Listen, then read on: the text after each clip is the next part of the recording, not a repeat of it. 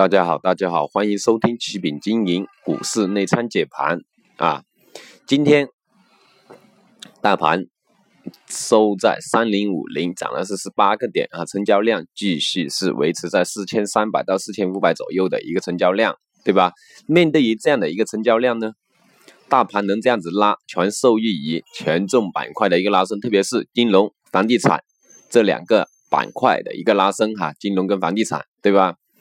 我们之前这一周周二、周三的时候跟大家说过，可以提前去布局券商股票、券商股票，对吧？房地产是上一周我们一直强调的股板块啊，上一周一直强调可以操作的板块，大家一定要记住，为什么我们一直强调大家去关注。这些板块，甚至是个股，因为我们自己是一个作为一个机构来说，这些板块还有个股，甚至是我们自己有操作的，对吧？这个是整个市面上大家看得到。我们一直为什么这样子说，甚至提前给大家告诉大家提前去布局操作，对吧？因为我们知道这有这样的一个内参解盘，为什么叫内参解盘？因是我们自己有这样的一个消息。对吧？有一个这参这样一个政策的引导啊，所以导致目前我们为什么一直提及大家，比如关注什么板块、什么股票，对吧？这样的一个，所以这是我们的一个分析啊，还有一个提前布局的一个建议啊。那下一周大盘首先要看三零六零附近这样一个阻力，因为是前期是两次突破的一个。拐点啊，回落的一个拐点，突破三零六零之后，就看三千一百点附近这个一直的一个阻力，这是为什么我们现在这个成交量一直突破不了这样一个大盘盘面，对吧？还有呢，目前的一个盘面，对吧？我们昨天说了，权重板块，权重板块，国资改革首要的就是权重板块为主的啊啊，券商。就不用说了，房地产作为一些第一性的一些重要的个股来说，这些就不用说了。特别是上海跟深圳这两个地方的啊，大家一定要再次留意，希望真正能引起大家的一个重视，好吧？这个才是我们希望达到我们做这样一个节目的一个初衷啊。因为目前呢，国家中国央行。对吧？在连续五个交易日已经是净投放资金进来，对吧？所以说令我们这样一个成交量的没有继续萎缩下去啊，对吧？有所有所提高啊，这一周开始有所提高，比上一周的成交量稍微放大了一点，对吧？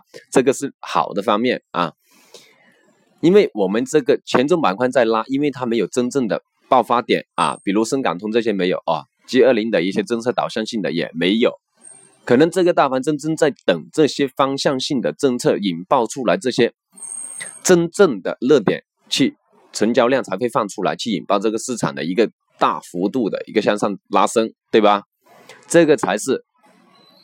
所以说，目前在这样的一个情况下呢，我们建议大家的一些操作，以国资改革啊第一性的突出的个股，对吧？还有我们。每天会有一些板块提出来，比如防御性比较强的传统的医药板块，对吧？还有一个，比如说我们周二、周三说的券商，对吧？比如上一周说的房地产，这些就是我们一直给大家提供的非常好的一些操作策略跟建议，甚至选股，我们会有个股给大家提供，对吧？我们给大家提供的个股，看新城控股有提供过吧？安信信托有吧？对吧？贵州百灵有吧，对吧？八田股份有吧？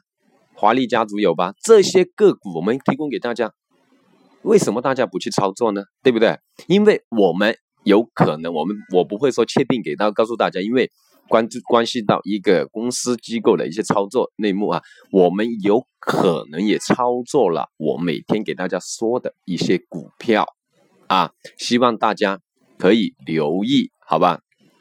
大家可以看一下我们给大家推荐过的股票的一个收益空间，还有一个涨势，还有后续的一个拉升都非常清楚的哈，对吧？包括万科 A，我们都跟大家说过，它的成本价在十七块附近，对不对？你看现在拉到二十二块多，对吧？这样的建议大家还要犹豫还不敢操作，或者说还不敢联系我们，是为什么呢？对不对？啊，希望大家提起重视，提起重视啊，不要随，不要让自己的资金啊去随便的操作，好吧？嗨，这这现在呢，因为现在一个热点不集中，一个量能没有放出来啊，我们建议还是以。控制仓位，还有国资改革，还有一些其他板块，我们提及的板块操作为主啊。今天周五了啊，下一周的一个大盘走势，我们还是首先刚刚已经说过了。那今天呢，周五了，我们就不说这么多了啊。今天我们呢就讲到这里哈，谢谢大家的大家的收听啊，祝家祝祝祝大家周末愉快，谢谢大家。